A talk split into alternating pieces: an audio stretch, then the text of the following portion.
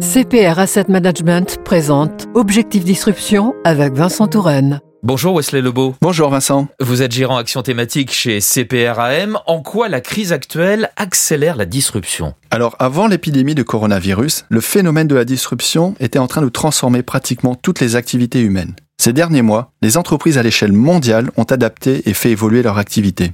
Le Covid-19 a été un catalyseur important pour changer nos habitudes de communication et d'interaction, ou encore nos habitudes de travail, de loisirs ou dans l'éducation de nos enfants. Donnez-nous une idée de cette accélération de la disruption. Comme le dit le PDG de Microsoft, nous venons d'assister à deux ans de transformation numérique en deux mois. Cette accélération était encore plus forte dans l'adoption de la télémédecine, de l'éducation ou du commerce en ligne. Wesley Lebeau, gérant action thématique chez CPRAM. Merci beaucoup. Merci à vous.